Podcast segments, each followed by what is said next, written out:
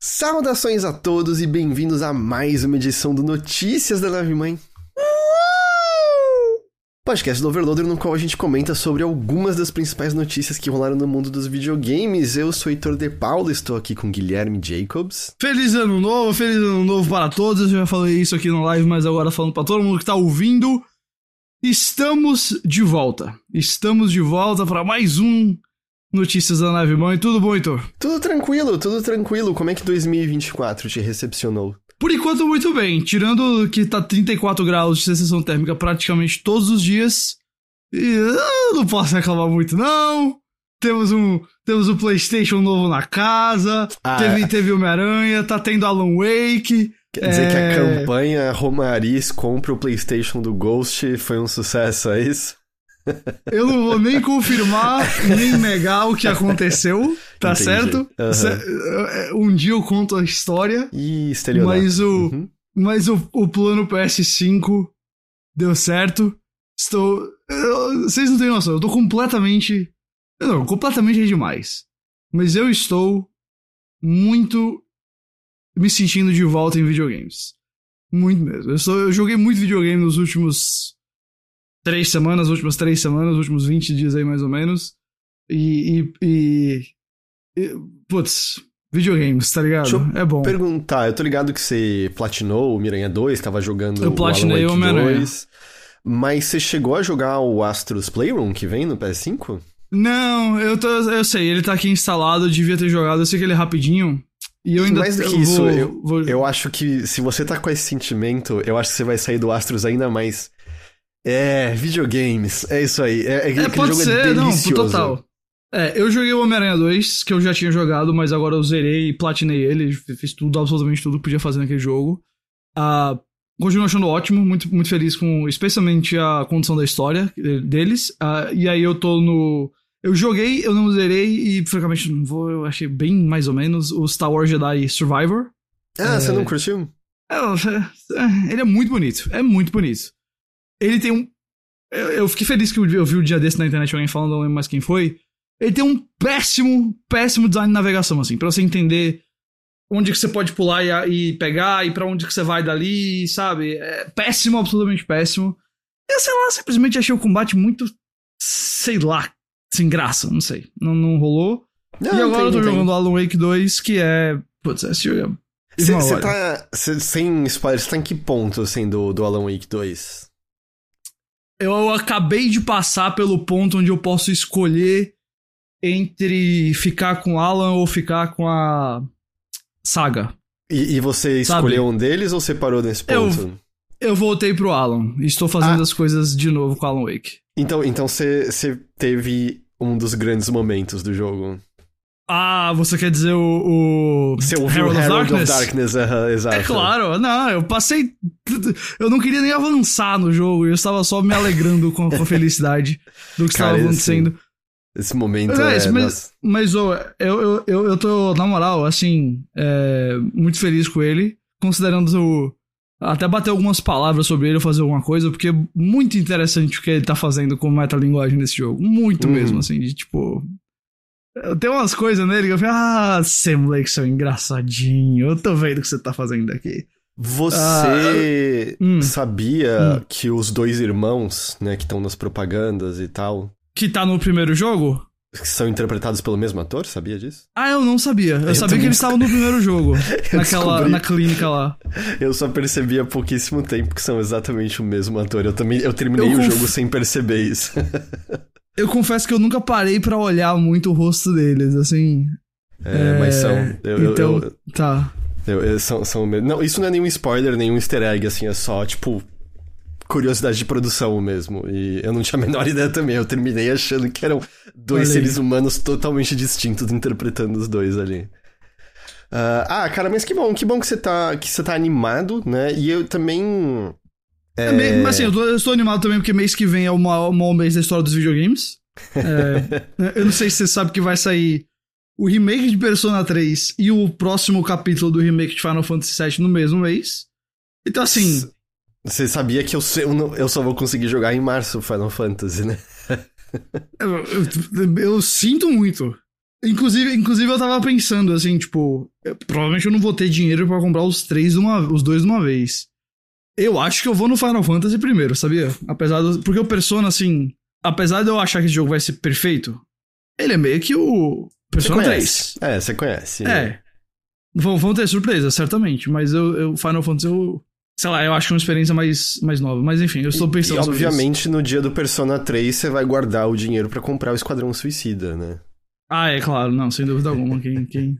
Eu li todos os vazamentos lá da história. Eu também. Eu vou dizer pra você uma coisa. Não parece tão bom assim, não. Não, não parece, mas eu só ia dizer assim, ó, é. Como é que eu posso dizer isso sem dar spoiler pra quem não. Não, não leu e não quer saber dos vazamentos? Mas é bem que, tipo. Uh, é muito cara de que eles sabem que esse é o último jogo nesse universo, tá ligado? Desse Arkhamverse é, deles uhum. aí. E é, aí esse... é tipo, ah, dane-se, tá ligado? Pelo que eu. Os sentimentos, assim, de quem leu o vazamento, é muito estranho pensar toda a construção que eles fizeram do Batman nos jogos Nossa, Arkham. acabou-se. Não, e... acabou. Parece que o Batman sai bem diminuído dessa história, não é? é eu vou dizer que, ah, para quem um dia sonhou em ver um universo de jogos da Rocksteady, olha, a julgar pelo Esquadrão Suicida, que bom que não vai acontecer, tá? É. Porque talvez. Real, assim, ele... ah. Você acha que a Rocksteady sofre umas demissões fodidas depois disso? Ah, e, bom, dependendo já de como forem as vendas, né? Prim... Já entrando no nosso primeiro assunto do dia, é, do ano, eu, eu não sei de dizer quem não vai sofrer demissões ao longo desse ano. Porque a situação tá terrível. É, porque a gente, né, fica aquilo de virou o ano, feliz ano novo, 2024, e nova página, mas é só mais um trimestre nas finanças, né, das empresas e a virada de ano não. Na verdade, o próprio Natal e, e, enfim, né, não é tudo, eu sei que não é todo mundo comemora Natal, mas digo, o período de festas e virada não impediu nada, né? Aquela a Evil Corp foi inteira desfeita, acho que no dia 23 de dezembro, demitiram 19 pessoas e acabou a divisão da, da Tiny Build. E aí o ano virou, e aí a gente já teve. Você quer, você quer listar pra gente, Ghost? Vamos lá, é, e eu sei que o pessoal do Kotaku gringo tá fazendo lá um, um esquema de, tipo, medir, é, acompanhar todas as demissões ao longo do ano pra ver no final do ano quantas vão ter. Mas, de cara, Unity é, deu, deu largada no ano demitido 1.800 pessoas, praticamente um quarto da empresa inteira. É, isso vem menos de dois meses depois da última rodada de demissões e continua o reset da Unity, que estão se posicionando, claro, pensando no crescimento a longo prazo. É, já no Twitch foram 500 pessoas, que é 35% da força de trabalho. Segundo o CEO Dan Clancy, é, eles estão também caminhando para negócios sustentáveis, é claro, e para fazer isso a gente sabe que precisa demitir todo mundo. Uh, é isso faz jeito. parte. É, não sei se vão ver que é um padrão aqui. Isso faz parte de um. É, uma, uma, demissão em massa que rolou na Amazon como um todo, afetou Audible, afetou né, Amazon normal mesmo, etc. Uh, todo mundo diz que o tweet, uh, no caso o Bloomberg, no caso, é, mas eu acho que isso é. é foi confirmado depois pelo CEO até. Mas, tipo, é, desse QA que ele fez depois de, de, anunciar as demissões. É, que o tweet vem dando prejuízo. É, pra, é, eu acho que Amazon... especificamente só deu prejuízo desde que a Amazon comprou em. Exato, nove, nove anos, anos depois, né? né? Por quase um bilhão de dólares. Uh, confesso, tive conversas com algumas pessoas. Não sei se o tweet dura esse ano. Confesso, não sei. É, eu, eu ah. assim, porque o, o, grande coisa da Twitch é o custo operacional, né? O, o custo de banda deles e tal é muito, muito alto, mesmo que haja, né, muito dinheiro circulando. O CEO disse que eles, tipo, oh, a gente tem capital para continuar existindo por muito, muito tempo e tal, que supostamente essas medidas são até para pensar, né, na Twitch a longo prazo. Mas é é, é, tipo, sei lá, como, ah, como é, pessoa que usa muito a plataforma, né? E, e, é, uma, é uma das ferramentas de, de ganho de dinheiro. Eu olho para isso com extrema preocupação, porque não é um bom sinal é. 500 pessoas no, demitidas no começo do ano. Não. E, e, não sei, assim, nenhuma indicação de que as coisas vão melhorar. Quanto tempo até a Amazon ficar de saco cheio, sei lá. Exatamente. É, eu, eu também ficaria preocupado, estou, na verdade, preocupado, porque eu não acho que os sinais são muito positivos para a Twitch. Uh, no Discord também tivemos 17% de, é, da força de trabalho é, descartada, demitida. Isso mais ou menos representa 170 pessoas. Uh, vamos para mais uma frase de CEO que fala sobre crescer rapidamente. É, então eles estão mencionando que eles cresceram muito rápido e a força de trabalho cresceu mais rápido do que a própria empresa. E por conta disso, eles precisam se tornar uh, mais eficientes em como eles operam e, e aí eles vão demitir pessoas. Uh, os afetados vão receber cinco meses de salários e um adicional para cada um trabalhar no Discord e cinco meses adicionais de benefícios, então tem uma certa ajuda aí. Pelo menos, né? Mas, mas obviamente uma situação ruim. Uh, também tivemos demissões na 3D Realms e Splitgate Ironworks. É essa aí, uh, não é Slipgate, acho que é Slipgate, não é? Isso. Ou, ou eu sempre li errado o nome do estúdio, eu não sei agora. Ah, é, esses acho que daí são, é. são mais consequência da Embracer, é mais Embracer demitindo. É, gente. a Embracer... É, é. A gente vai falar mais dela durante esse ano, com certeza. Ah, infelizmente eu posso ter certeza que isso vai acontecer. Uh, e aí a Boss Studios que é o pessoal do Surgeon Simulator, demitiu um terço da equipe, 19 pessoas. É, como de costume, boa parte é da equipe de QA, uh, que não era. e também de empregados de fora do Reino Unido, onde é a base da empresa.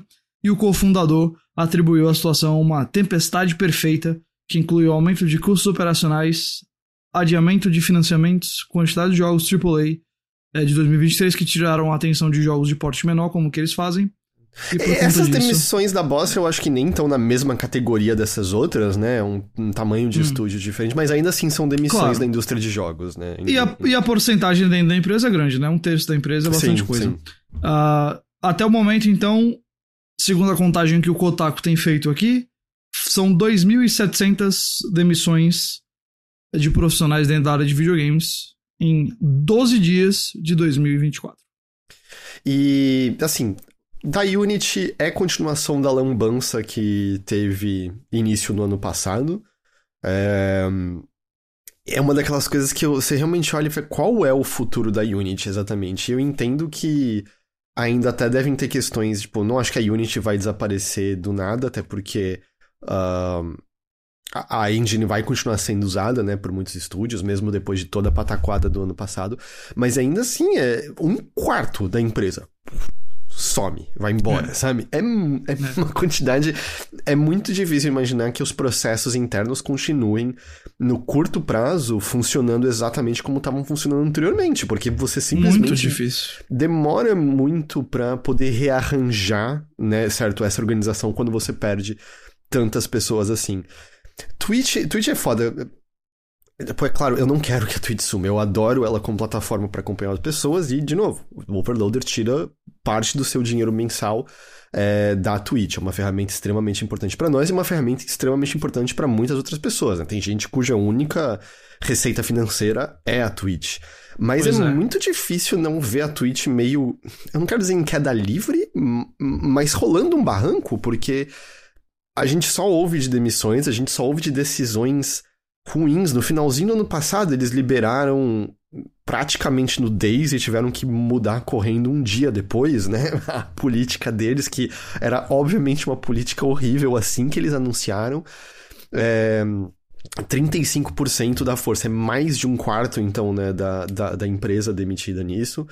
Uh, eles, né, parte do que eles falaram também é que, ah, é que a gente contratou prevendo um crescimento que a gente não teve ainda, então tem que diminuir. E é tipo, é, mas isso, não é, isso é culpa não de quem foi empregado, né? Então isso foi quem, quem resolveu que isso era uma boa ideia e ferrou agora é, a galera toda. Então, sei lá, é, não é muito animador, certo? É muito. Nope. 2023 é muito estranho, assim. É, é, Ficou um gosto amargo, apesar dos jogos excelentes, né? Ficou um gosto esquisito, ah, porque eu, eu acho que o ano foi mais marcado pelo quão brutal foi para as pessoas da indústria, pela quantidade de pessoas que desistiram dessa indústria depois desse ano. E 2024 não tá começando muito mais positivo, certo? É... Nem um pouco. Tipo, só nisso daqui que a gente tá falando, a gente já falou de, tipo, duas mil pessoas, mais até, né? Quase duas mil e quinhentas pessoas. É muita gente perdendo emprego na primeira semana de janeiro. É... E o pior de tudo é a certeza de que vai, vai crescer esse número, sabe? Assim, é... dada a situação da indústria dos jogos e dada o resultado assim, que a gente tem visto das coisas, uh, putz, é muito difícil não crer que isso vai acontecer, sabe? Uhum. Seja com aquisições que a gente sabe que acaba, acabam desencabando em, em demissões logo depois. Você acha que a gente ainda não... vai ver muita aquisição esse ano? Talvez não muita, mas uma só que aconteça. Tipo, esse ano vai ter demissões na Microsoft e Activision, sabe? Que é fruto do, do ano passado. Da redund... é... tipo, redundâncias, né? Devem ser exato, exato. Né? E, e, e corte como um todo. A Microsoft também tem sido ativo em demissões já faz algum tempo e provavelmente vai ter mais. Uh, uma, um, um, estúdio desse como a Rocksteady que você tirou onda aí, que é uma piada que não é piada, porque é, também não, é uma grande questão... possibilidade. É, não, eu, eu não tava fazendo piada com a questão, tipo, eu fico pensando, não, pi... eles estão desenvolvendo... Não, não, piada nos... Eu sei, é, só que você falou mais com, com humor que eu acho que é normal mesmo, porque uhum. a gente tira onda do, do Esquadrão Suicida, mas... é quase como, tipo, fazer a piada para tentar tirar a atenção do, do ar, sabe? Porque deve é, rolar. Porque, tipo, o último jogo deles foi 2015. É, então foi oito Esse jogo com atrás. certeza é caríssimo. Caríssimo Porra. Só pelo tempo né, de desenvolvimento, o custo é. acaba crescendo. A WB não tá no lugar mais interessante do mundo nesse exato momento, certo? É, tipo, é uma empresa também com. Não, futuro incerto não no sentido de desaparecer, mas futuro incerto no sentido de que porra vai acontecer com a WB exatamente, né? É... Ah, eu não faço ideia. Tipo, a WB às vezes parece uma batata quente que ninguém quer segurar por muito tempo, sabe? E. Isso você tá falando da WB Games. Isso, tô falando da, da, é, da é, porque, do, do Argo. Porque se eu. Não, porque se eu entrar na Warner maior também é uma situação imprevisível, cara. É, eu, Todo eu ano parece na, que é um. Na Warner maior mesmo, né? Que.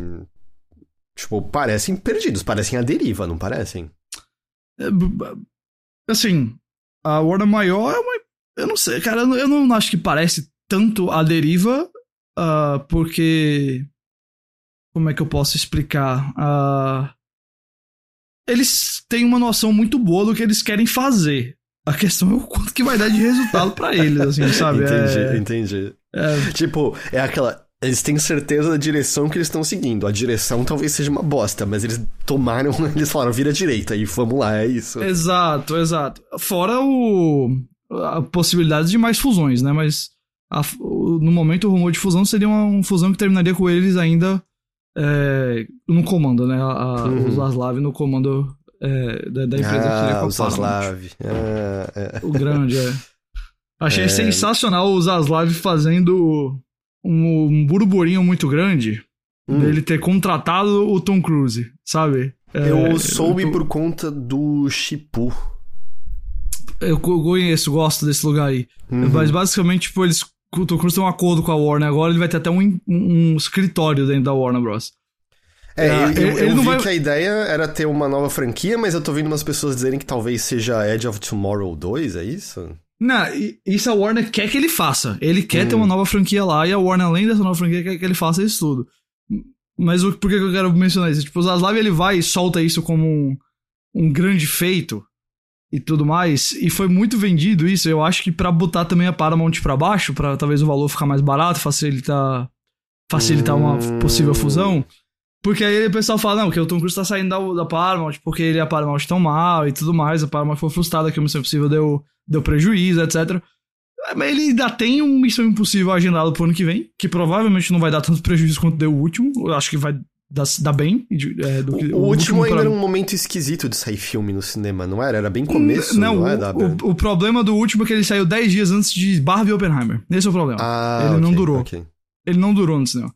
Mas aí hoje sai que ele tá fazendo Top Gun 3 já, sabe? Então, tipo, olha, quando é exatamente que ele vai fazer um filme com vocês, Warner? já que... O Missão Impossível é 25, aí ele filma o Top Gun em 25, aí só o Top Gun em 26. Vai sair quando? 2027? O filme dele com a Warner? É, tipo, fazendo um filme de... velho. Ele vai estar tá com quantos anos a essa altura? Ele tem 61 agora. Ele não vai conseguir fazer filme de ação desse jeito para sempre, certo? Não, eu acho que a próxima franquia dele não vai ser mais. Eu acho que eu realmente acho que o próximo Impossível vai ser o último dele. É... Uhum. ele pode fazer um filme de ação como o Top Gun, que ele está dentro de um cockpit. Aí é mais fácil. Ok. É, mas ao mesmo tempo ele tava Mas- pilotando de verdade, né? Os bagulho. Sim, é, é louco, maluco. Mas, mas então, assim, aí você tem. A Warner inteira é um negócio meio doido, assim, sabe? Que, tipo. É- é- e, o- e o Zaslav, ele fala muito. E eles tiveram um ano muito bom, 2023, assim, de bilheteria, etc. É excelente, né? Só Barbie. O Wonka fez 500 milhões de dólares, é muita coisa. Ah, é, o Wonka, Tirando, é. tirando o DC, eles foram ótimos. Só que aí você olha pra todo relatório trimestral deles e é prejuízo, prejuízo, prejuízo, prejuízo, especialmente em streaming, o, o Max lá, que deve chegar pro Brasil daqui a uns dois, três meses, só prejuízo. Então, assim, a Warner é outra, que demissões dentro dela eh, devem acontecer e um- uma parte como a WB Games é um, querendo ou não, como eu posso dizer, um suspeito muito fácil pra você Uhum. demitir gente. Um lugar, um Sim. jeito muito fácil de você demitir gente ali. Ainda mais se o esquadrão sair e for mal de vendas e tudo mais, você tem ali a justificativa pronta, né? De, ah, ficou É, abaixo e das o- expectativas. barará, E barará. o James Gunn quer tomar controle dos games também dentro lá, quer que os jogos sejam parte do universo dele, então isso provavelmente acarretaria passar para outros estúdios e fazer tudo do zero. Então, enfim, é. Cara, muitas mudanças aí. Não que pareça importar muito, mas já confirmaram se o Mulher Maravilha da do pessoal do Ah. Shadow of Mordor, como é que é o nome do estúdio? Ele, ele- ele- é a Monolith. Monolith. Ele esse é no mesmo universo do Arkham? Aparentemente. Não, então, aparentemente ele é tipo universo próprio. Ele não tem Hum. ligação com nada. Nem com os filmes que o James Gunn tá fazendo, nem com a, o universo Arkham, pelo que eu entendi. Eu tava lendo sobre ele essa semana também, pelo que eu entendi, é completamente próprio, independente. Próprio, entendi. Eu ainda suspeito que vai ter um molde meio sistema Nemesis, e aí você põe o laço da verdade pra pegar informação dos inimigos, e você aprende sobre os chefes deles e coisas assim. Ahn, mas. é, enfim, a gente, né. Ou seja, esse ano ainda deve ser meio, meio brutal dessa, dessa forma. Até porque eu sinto que muita coisa na indústria de jogos, né, tá numa transição esquisita. Ah, a gente vai estar num ano de novo console né, da Nintendo, mas ao mesmo tempo um ano que, ao que tudo indica, sai um PlayStation 5 Pro, que é. Eu tô muito curioso pra entender qual é a demanda desse negócio ainda, o que, que ele é exatamente. Ah, Vai ter o Super Nintendo Switch também. espero tanto que esse seja o nome de fato. É, E a outra coisa, Ghost, eu acho que até nessa veia, é que tá rolando aí rumor que a Microsoft vai começar a lançar jogos dela pra outras plataformas. É, No caso, para outros consoles. pra outros é, no- é, porque pra PC já, ela já lança, né? Já tem. né? Ah, o burburinho começou ali na. Acho que um pouquinho ali na virada. Inicialmente foi o Nate the Hate falando sobre Hi-Fi Rush ir ao Switch. Depois disso, o Jeff Grubb falou que a Microsoft estava pensando num lançamento de Sea of Thieves pro Switch e também PlayStation. E aí o Stephen Totilo, que agora tá no, no projeto próprio dele, né, Gamefile, acho que é esse o nome, relatou algo sim- similar, mas ele adicionou que ele ouviu que Sea of Thieves seria só PlayStation e não Switch. Ou melhor, não é que ele ouviu que não seria Switch, ele não ouviu sobre Sea of Thieves também sair para Switch, ele só ouviu sobre sair para o PlayStation. E a data de tudo isso seria início de 2024, e no início de 2024, mais especificamente na semana que vem, dia 18, vai rolar um Direct Showcase da Microsoft. É, eles já confirmaram que, que a vai gente ter vai o- ver Indiana Jones. Indiana Jones, né? Que vai ter gameplay, vai ter bastidores e tal. As pessoas estão. Tem rumor dizendo que esse Indiana Jones é pra esse ano. E também tem rumores que o nome dele vai ser Indiana Jones and the Great Circle. O Grande Círculo. Eu também, ouvi- eu também ouvi rumores que ele é seria em primeira pessoa o jogo. Pô, te O que- dizer uma coisa. Pode. Não, assim, poderia funcionar porque, sei lá, em certa época. Eu lembro de muitas pessoas falarem, ah, Samus em primeira pessoa nunca daria certo. Mas eu admito que, né, se você tá controlando Indiana Jones, eu quero ver o chapéuzinho marrom, o casaquinho de Eu couro acho que eu também. Eu acho Mas- que eu também. Mas dependendo de como for, sei lá, cada vez que você balança no chicote aparece em terceira pessoa, vai saber, né? Aliás, aparentemente o. o é, esse jogo do Indiana Jones, assim, é, como você falou, deve sair esse ano e eu acho que ah, precisa, né? Até pra Microsoft. A Microsoft tem algum outro jogo pra esse ano? Tem, tem. Então, eles disseram que o Hellblade 2 é pra esse ano. Ah, ok. É, tá bom. O, o, o, Hellblade 2, eu imagino que vai ganhar a data no Direct Showcase, porque o Hellblade 2 apareceu no Game Awards e a data era só 2024. Então eu imagino, você não mostra que. Tipo, a essa altura. Eu acho que você só mostra Hellblade 2 de novo se é pra ter a data. A gente já viu o suficiente é. desse jogo e tal. O Avowed deve ser para esse ano também. O. Hum, o Avowed RPG... eu ficar pra 25. Eu, eu, ao que tá parecendo que é esse ano. Não tô dizendo primeiro semestre necessariamente, mas tá com cara que é pra esse ano. É, vai estar tá no Direct Showcase e também estará no Direct Showcase aquele ARA, History Untold, que é. Ele ah. tem ex. Ex-gente do Civilization? Se eu, eu tô tentando lembrar agora se é exatamente. Eu acho que é isso. Uhum. É, é mas mesmo. pensa assim, tipo, não, não tô dizendo que esses jogos serão 2024, mas a Microsoft fora isso. Tem um, um Fable em desenvolvimento, tem um Perfect Dark, um, tem. que mais que eles anunciaram? Que. Tem aquele da Rare, mas eu acho que isso tá longe ainda. Como é que era o nome daquele jogo? Eu não vou lembrar agora. De... Os universitários vão ajudar a gente. um, mas tem, tem ele. Tem anunciado também State of Decay 3. Tipo, esse jogo foi anunciado. É verdade anos e anos atrás. Everwild, Olha, obrigado, Litérios. Everwild, então, assim, Olha, mas o, o, se mandar, tipo, um Hellblade Aval de Indiana Jones é um baita ano, viu? Baita pois ano é, concordo, concordo. Eu, assim, claro, se não tiver em mãos nenhum Redfall de novo, sim. Claro, mas, não, tipo... é, em termos de proposta, assim, é um bom ano. Mas uh, sobre o... Eu não sei se você quer falar mais alguma coisa do, do, do que pode ter no showcase e tal, mas especificamente desses jogos aí que a gente tá com esses rumores que podem sair para outros consoles, eu diria que faz todo sentido do mundo. É, uhum. Vai muito de acordo com o que a gente tem visto da Microsoft querendo levar suas propriedades e sistemas e serviços para outros outras plataformas que não sejam Xbox e Windows. Uh, é para mim um precursor de um possível Game Pass um dia estar num outro, numa outra plataforma. Isso é... vai depender muito da outra plataforma permitir, né? Eu não acho claro, que o PlayStation claro, permitiria. Claro. Mas vai muito de acordo com, essa expectativa de que a Microsoft quer é, focar lá no ecossistema na nuvem, né? A gente comentou naquele vazamento da Microsoft que esse era a grande, essa era a grande questão deles, é ter um sistema que funcione na nuvem e que vai estar em todo lugar. E aí você tem algo como Sea of Thieves que já é tão voltado para um multiplayer, cara, faz total sentido que esse jogo esteja no PlayStation também para eles hoje. Talvez quando ele saiu, ou talvez para um lançamento novo da Microsoft, como é o caso, sei lá, como foi agora do Starfield, ou como vai ser do Indiana Jones. Aí não, aí é diferente. Aí você pode querer que é, é, é um título de mais nome, é um negócio novo, é um negócio que faz sentido que no começo ele esteja dentro das suas plataformas, Windows e Xbox. Mas para algo como Sea of Thieves, que já tá aí há algum tempo e que uh, o sucesso desse jogo é de ter muitos jogadores, é de ter mais gente dentro dele, e você quer expandir a sua presença online, né? O Indiana Jones vai ser mais single player, mas você quer expandir sua presença online, sua presença multiplayer, sua presença na nuvem. Hoje em dia faz total sentido botar esse jogo lá e acho que não é nenhuma surpresa, assim. É, tá, ok.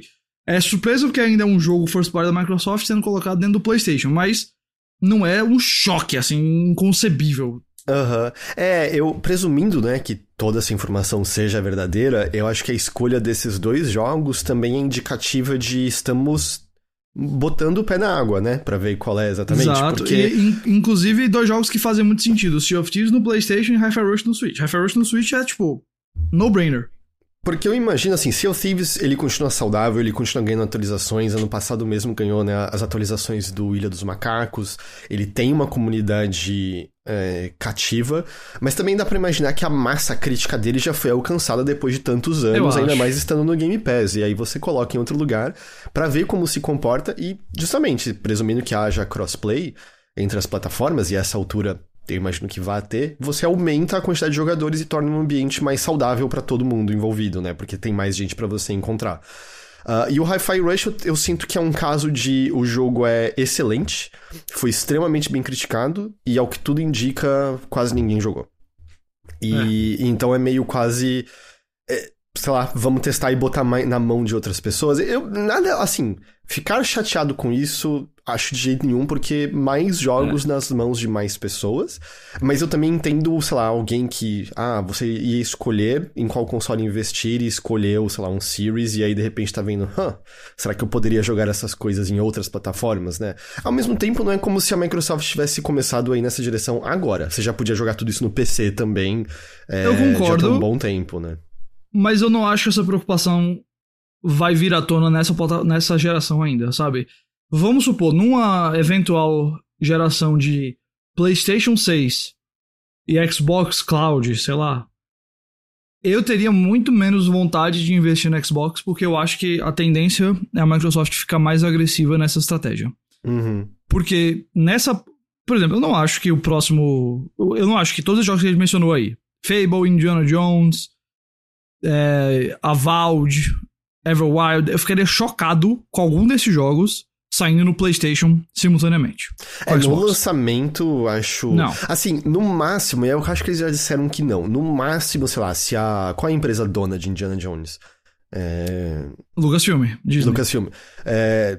é, Disney. Se a Disney tivesse mandado que fosse de alguma forma. Mas ao que tudo indica, a Disney tá ok com exclusividade, porque o Homem-Aranha é exclusivo, o Wolverine vai ser exclusivo, ao que tudo indica o X-Men, né, que vazou da Insomniac também vai ser exclusivo. O Blade deve ser exclusivo de Xbox. Deve ser exclusivo. Então, a Disney parece que tá ok com isso, sabe? Mas eu acho que era a única é. situação é. que eu veria a possibilidade de no lançamento já estar em outro é, lugar. Mas, sabe? bom, assim, talvez. E no caso de Indiana Jones, a gente não sabe. A Lucasfilm é diferente da Marvel, né? Então, assim, é, são dois, dois braços diferentes lá dentro da Disney pode ser que a. E todos os jogos da Lucas, de propriedade da Lucasfilms, que é basicamente jogos Star Wars, têm sido multiplataforma.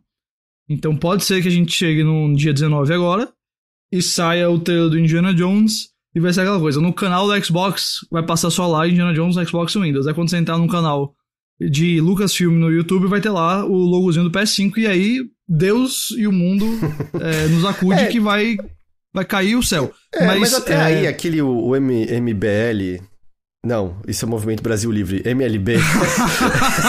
M, desculpa ter invocado essa bosta aqui. MLB, é, o de beisebol. O de beisebol. Ele apareceu como PlayStation Studio no Xbox e o, os céus não caíram sobre nossas cabeças, tá? É, mas vai, vai, ser diferente. Mas vai ser diferente e você sabe que vai. Com Indiana é... Jones, que é uma proposta que é pra ser, tipo, um negócio muito maior. E uma franquia que, por mais que vai, seja muito bem, bem, bem, bem tem bons números de vendas todo ano é o seu nicho e é um negócio diferente. Uh, vai cair o céu. Vai cair o céu se o Jones sair pro PlayStation. Mas eu. Aí eu vou ficar chocado. Eu acho que com esses jogos mais antigos aí que já devem ter dado que tinham pra dar dentro das, das plataformas Xbox, eu acho que é muito natural que eles estejam fazendo esse movimento. E. Não, de novo, acho que eu ficaria chocado com qualquer um desses próximos jogos saindo para PlayStation. Se o Indiana Jones for anunciado é, para PlayStation, de novo, é um, pra mim é um choque, mas aí pode ser uma coisa de, como você falou, interferência externa e demandas externas. Mas um jogo de Xbox, IP Xbox, aí é mais difícil, cara. É. Pra essa geração. Daqui, depois dessa geração, aí eu. Eu não, não me espanto. Assim, de novo, presumindo que essa história do Hi-Fi Rush, do Sea of Thieves. Eu imagino que a gente poderia ainda ver coisas assim aos poucos, sabe? Mesmo nesses próximos anos. É, se são é. IPs que não são tão grandes, se são jogos que estão mais antigos, ou se são jogos que a proposta é mais multiplayer, eu acho que é mais natural. Então talvez se algum desses outros aí, sei lá, o Fable, se for um multiplayer, um exemplo aqui talvez, mas eu não sei, cara, eu ainda acho difícil. É, é um momento estranho, certo? É um momento muito curioso, assim, porque, sei lá, todas as empresas estão num momento de decisões que vão afetar todos os próximos anos e é. nenhuma direção parece muito garantia de, de tiro certeiro, sabe? E assim, eu vou ser muito honesto contigo. Eu, se sou a Microsoft, eu se sou a Microsoft, tá bom? Eu trataria jogos Microsoft de uma maneira, e aí esses jogos podem ser mais Windows e, e PC, até porque eu não sei qual é a, o alcance dessas franquias dele fora, mas você vendo os números que o PS5 tem tirado, o PS5 acabou de ter um, um período no Japão que ele foi o PlayStation mais bem vendido lá. Uhum. Mais bem vendido, forte, mais vendido lá desde o PS2 em 2004. O período assim de vendas melhor. Desde 2004 com o PS2. Então a tendência tá sendo aumentar e aumentar e aumentar. É... Eu olhava e falava assim: vale a pena?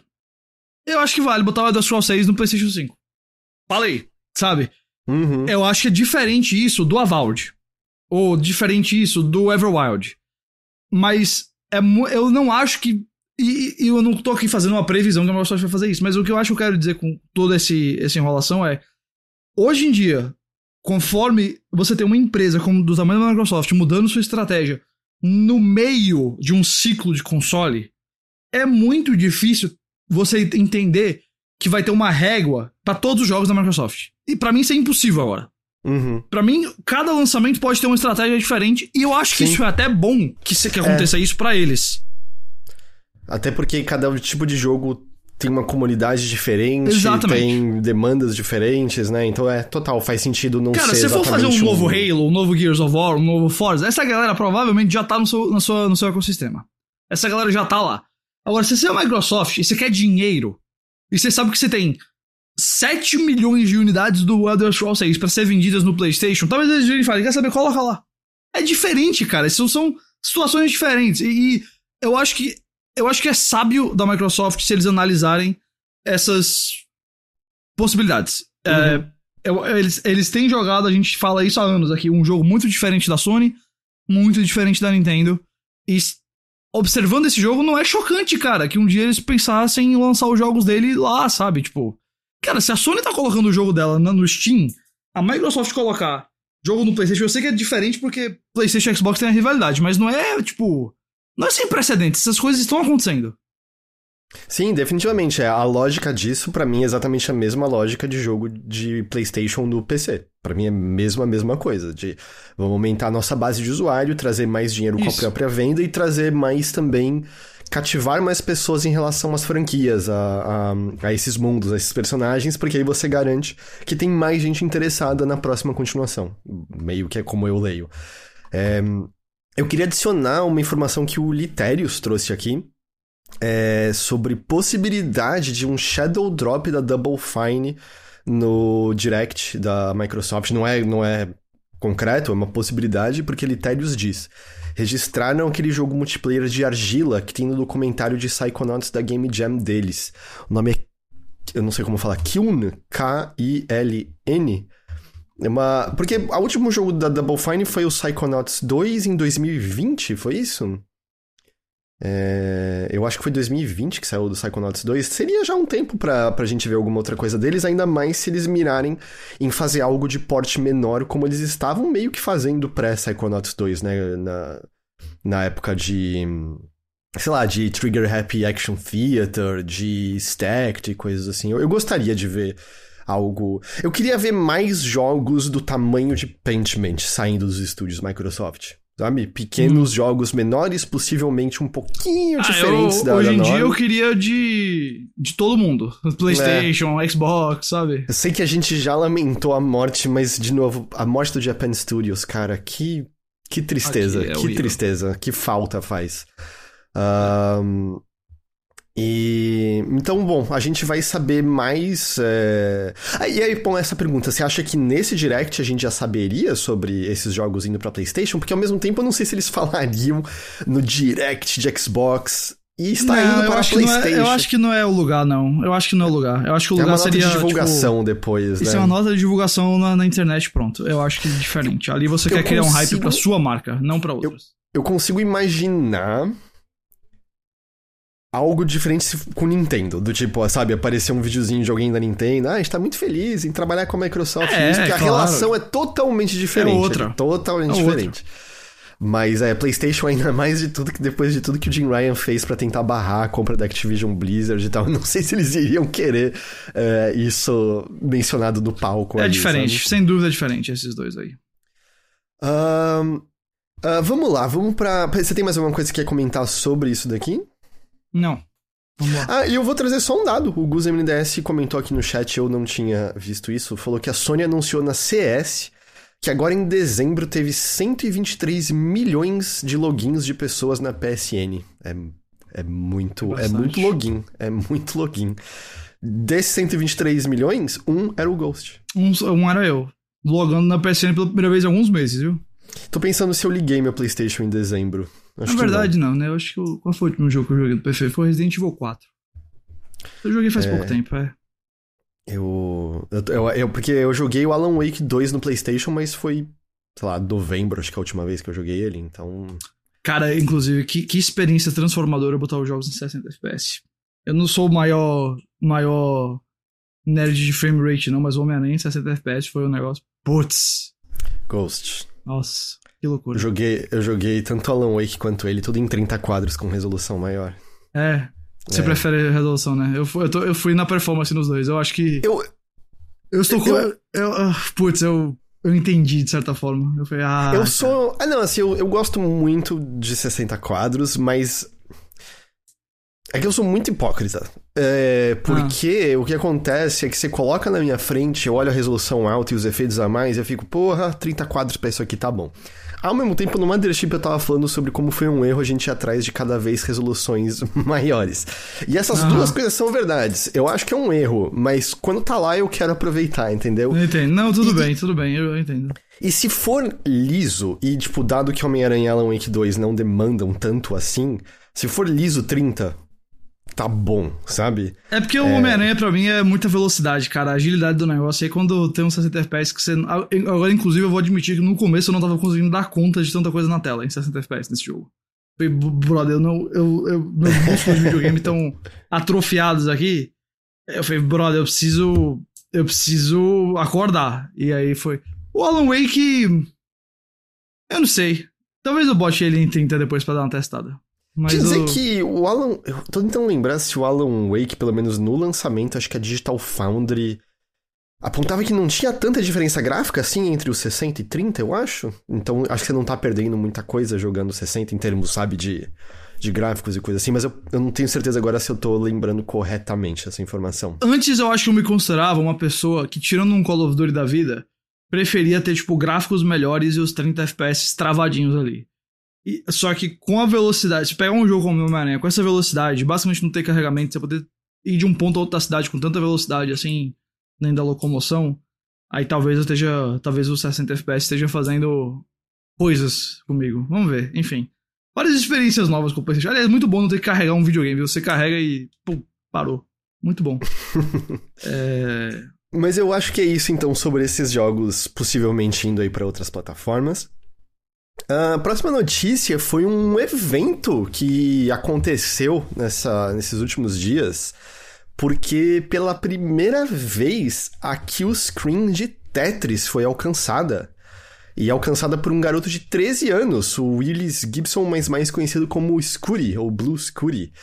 Um, qual é o lance, né, disso? Acho que muita gente sabe que o screen é o termo dado para as telas em que essencialmente o jogo trava, isso, sei lá, muito normal. É o level 256 de Pac-Man, não é? Que traz aqui o screen dele e aparece um monte de glitch na tela. E era meio a questão de, ah, você chega no máximo, que eu acho que é o que a memória RAM do negócio consegue aguentar. É, mas enfim, você chega no máximo que o jogo consegue, sei lá, computacionar em termos de pontuação e, e elementos todos. E aí você chega na kill screen dele.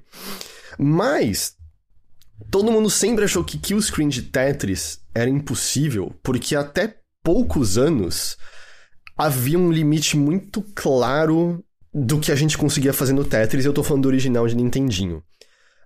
Um, é, esse é um detalhe importante que o Druida Bicheiro falou. É, os jogos não têm fim. Tipo, Pac-Man não tem fim, Tetris não tem fim. Então é tipo é até quebrar, basicamente. Donkey Kong tem kill screen, por exemplo, também e tal. Se eu não tô me engano, foi Steve, Steve Wiebe foi a primeira pessoa a conseguir alcançar uma kill screen uh, em campeonato lá, tem lá no documentário de King of Kong.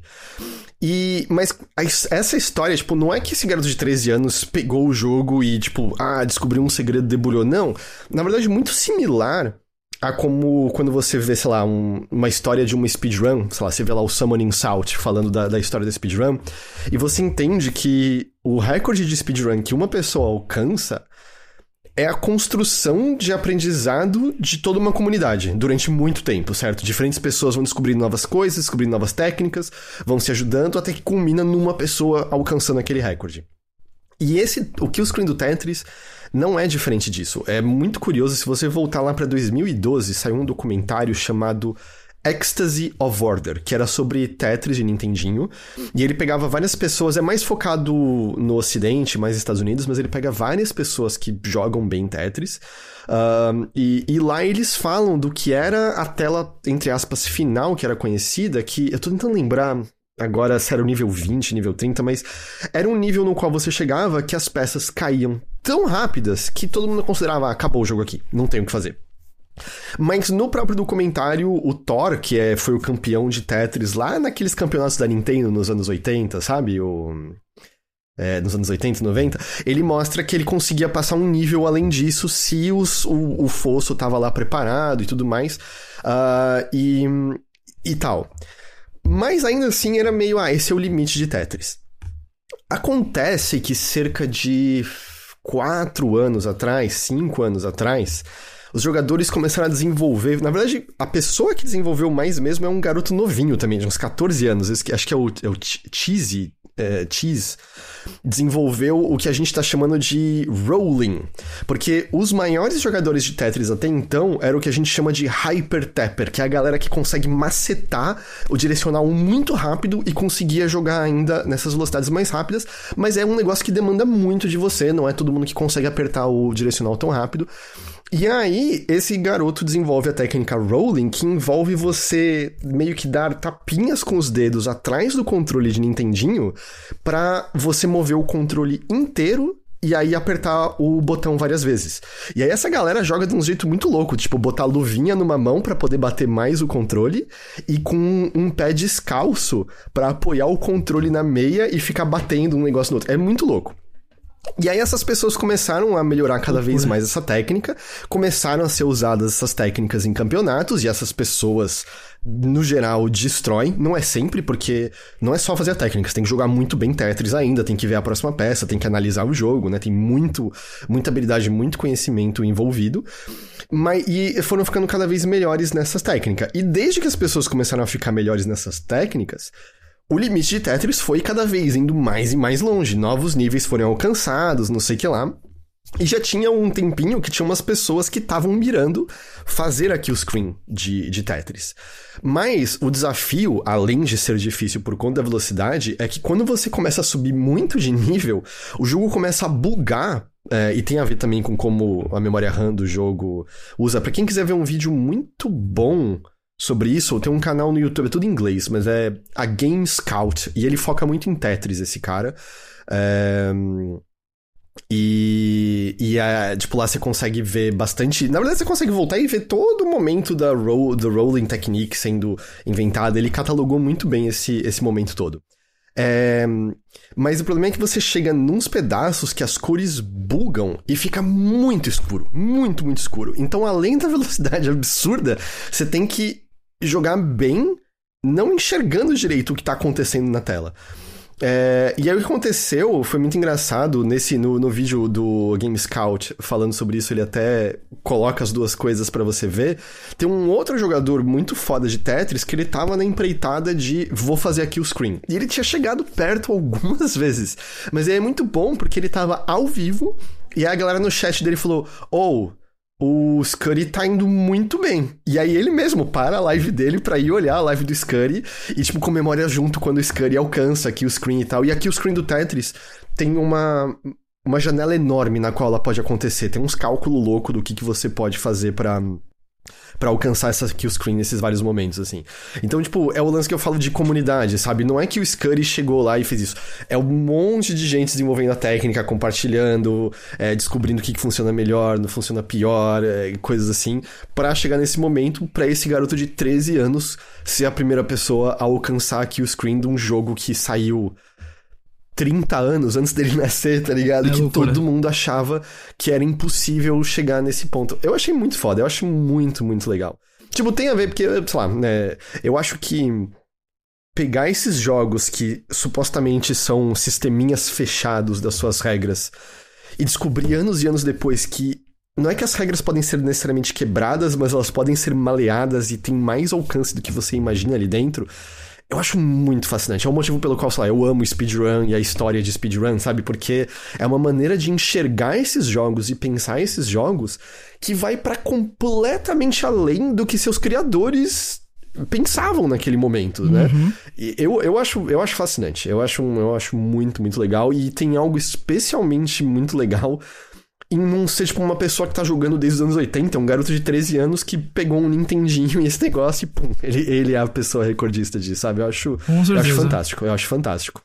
É muito é legal muito, isso. Muito legal. A história não, não tem muito a adicionar. Esse vídeo do Game Scout é surreal. Você assiste ele, é tipo, meu Deus do céu, esse mundo é. É to... como toda vez que a gente se. que a gente pula de cabeça numa comunidade assim ultra específica de videogame, é cheio de história fascinante lá. É. E, pô, é muito bacana. Foi muito bacana, a reação dele é muito boa na hora. E se, circulou a internet de uma maneira muito massa. E é simplesmente uma história divertida. Não tem muito o que falar, não. É bem bacana demais, assim. É... Teve Nunca aquela imaginei. âncora babaca lá, é, falando mas... bosta, mas foda-se, foda a gente, a gente velha sendo velha. Uh, ah, o Lipinho lembrou, hein? Falando em speedrun, a GDQ começa esse fim de semana, domingo, se eu não tô enganado. Games Done Quick, Ou pode exatamente. sábado, mas é... Começa já esse fim de semana. Uh, Ghost, eu não, não tenho intenção da gente debulhar o negócio, porque a essa altura já faz umas boas semanas que saiu e a gente acabou falando hum. um pouco no, no Mothership também. Mas no final do ano passado aconteceu o grande hack da Insomniac, né? Que uh, foi, foi curioso o momento no qual ele aconteceu, porque foi um hack criminoso, foram pessoas que invadiram e obtiveram essa informação, e houve informação obtida que é extremamente perigosa para os desenvolvedores da Insomniac, informações pessoais deles, de endereço, etc, horrível, etc. Isso, é, é horrível. Uh, a gente sabe de outros estúdios de jogos que tiveram informações similares vazadas e o temor pelo qual desenvolvedores passam depois disso, né? Desde pessoas mandando mensagem, ou gente mandando entregar pizza na sua casa porque sabe seu endereço, coisas nojentas desse tipo. Mas também me chamou muita atenção porque muito da discussão foram veículos supostamente jornalísticos dizendo que eles iam optar não cobrir esse vazamento. É, por conta da sensibilidade das informações e, e coisas do tipo. E eu não sei como é a sua posição exatamente pessoal nisso. A minha posição pessoal é que qualquer um que faz isso está admitindo que não faz jornalismo faz marketing para as empresas. Exatamente. E tudo bem, algumas, algumas, dessas, é, algumas dessas empresas, de fato, é bem óbvio que elas, que elas fazem é marketing para diferentes empresas. Mas eu achei muito estranho porque é como se tentassem fingir que essa informação não tá aí, é como se tentassem fingir que a gente não sabe que Insomniac essencialmente é um estúdio de Marvel Games agora, é como, sabe, tentar fingir que a gente não sabe o custo de desenvolvimento de Homem-Aranha 2 e da opinião de algumas pessoas dentro do estúdio. Eu achei uma atitude muito estranha, muito, muito estranha. E eu achei especialmente estranho uma parte relativamente considerável do público apoiando isso, com a justificativa de, ah, esse aí realmente não pode porque é fruto de um hack criminoso. E quase todas as invasões com vazamentos que a gente obteve são resultados de invasões criminosas. Quando teve o vazamento da Capcom, vazou informação pessoal da galera do estúdio também. E, e esses mesmos sites, eu vou citar dois aqui, GameSpot e Kinda Funny, cobriram do mesmo jeito, assim. É, é muito difícil não eu não quero. Eu não sou fazendo nenhuma acusação, mas é muito difícil não ler que, ah, é diferente porque é PlayStation e Sony, sabe? Porque essa é a única diferença que eu consigo ver entre esse vazamento e outros vazamentos enormes que foram é, cobertos, sabe? É, teve um texto do é Aftermath eu que eu não lembro quem foi que escreveu, mas que foi muito, muito bom. Muito bom, é verdade. Sobre esse não, assunto. Não foi do Chris, Chris Patterson ou não? Eu confesso que eu não lembro. Pode ter sido. É, não deve ser muito difícil de achar. Bota aí Aftermath em Insomnia Click, você vai achar. Uh, eu concordo 100%, eu acho que tem que ser coberto. Uh, o ideal para mim é que essa informação não saia dessa maneira, certo? Deixar claro, uhum. é o uhum. ideal que isso aconteça. E cabe ao jornalista saber o que é que é informação sensível e o que é informação de interesse do público. São duas coisas diferentes. A informação sensível é o dado privado do desenvolvedor que deve ser mantido privado. Isso aí eu acho que não cabe a nenhum site divulgar. É, não, Mas... não, sinceramente, eu também acho que não cabe a nenhum site divulgar, sei lá, onde você encontra a build vazada de, de Wolverine. Também não. Ou até mesmo. Também não. Eu acho que você não precisa postar os vídeos da, das coisas é, internas. Eu tipo, acho... fica lá para quem quiser encontrar. Eu, eu, pronto, eu tô com você. Onde eu acho que deve existir é quais são as informações. Então, custo de jogo. Uh, francamente, calendário. calendário de jogo. Ah, mas vai dar spoiler do anúncio. Irmão, tá por aí. Não é. Se, vo, se você não cobre isso, você tá fingindo que não existe uma informação que existe. É... Tipo, você acha que o Kinda Funny vai fingir que a gente não sabe que tem mais projetos de Homem-Aranha, de, de Homem-Aranha Venom, Exato. de X-Men? Tipo, não, e é estranho pra cacete. Aí, assim, se vo... e outra coisa que eu acho que vale é a opinião. Se você viu o gameplay do Wolverine, se você viu, uh, sei lá, se tivesse vazado alguma outra coisa do Venom, do jogo do Venom, cara, você deve dar a sua opinião, inclusive sobre a estratégia deles e tudo mais de ter esses jogos. É, porque assim, opinião sobre o jogo em si não tem como, porque é um trabalho em desenvolvimento. É, a gente você, não, não o máximo que você pode fazer é, dar é, dizer o que você viu. É... Agora, o que os vazamentos trazem um insight muito interessante sobre a, o pensamento de Sony PlayStation, que é, é muito legal ter um pouco disso para poder entender os movimentos deles, certo? Uhum. É, e, e isso tá nesse vazamento, sabe? A gente Imagino que essa altura todo mundo já deve ter visto pelo menos alguma coisa, mas esse cronograma que, obviamente, tá sujeito a enormes mudanças, porque a gente tá claro. falando de um cronograma de 10 anos aí, claro. mas me é chamativo ver que a Insomniac. Um, o. Meio que a lista de próximos jogos deles tem um Ratchet Clank ali pra 2027, 2028, e o resto é um, um Homem-Aranha que é o que tudo indica diminuto, que nem o Miles Morales, mas do, do Venom. Tinha um lance de um Homem-Aranha multiplayer, mas talvez isso tenha sido cancelado, eu não sei direito em que pé tá isso.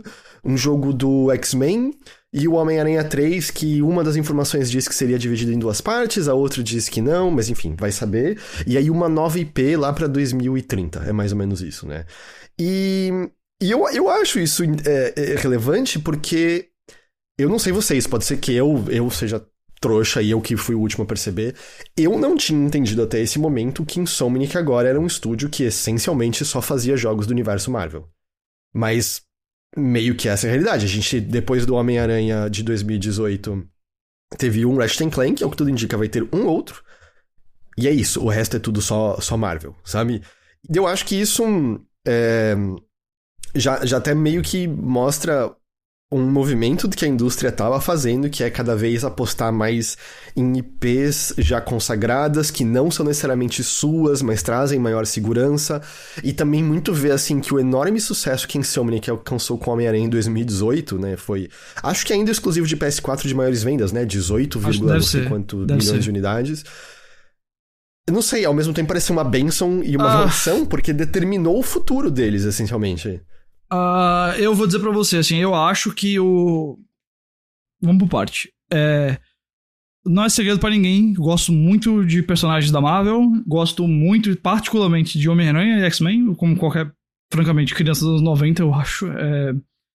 É... E gosto muito dos dois jogos do Homem-Aranha deles, dos três, contando com o Miles. É, em níveis diferentes, acho que é, o Miles é obviamente mais limitado, mas os outros dois eu acho maravilhosos. É... Ah, eu vou dizer, por exemplo, eu vi o gameplay, 25 minutos do, do Wolverine. Cara, eu fiquei profundamente interessado no jogo. Eu falei, putz, é, é God of War de Wolverine com básica muito, muito mais coisa do que eu achei que ia ter em termos de personagem, ambientação, etc. Uh, ah, e eu, depois do Homem-Aranha 2, eu falei, olha, eu acho que esses caras hoje estão entendendo de história de Marvel mais até do que a Marvel no cinema, que tem sido uma coisa que uh, muito me frustra. Uh, não me frustra, mas que me desanimou. Não tenho mais muita empolgação para nada do que eles estão fazendo no, no, cinema, nem na televisão. É claro, vou estar tá lá para ver os filmes. Boa parte deles. Você, é... vai, você, é, você também tá nas cabines de vez é, em quando, uh, então... É... Por exemplo, eu não fui ver as Marvels, até, até hoje não vi o filme. É, mas sei lá. Mas Madame Teia você vai querer ver. Ah, não, Madame Teia eu tô lá no primeiro dia. Não pode, pode ter certeza.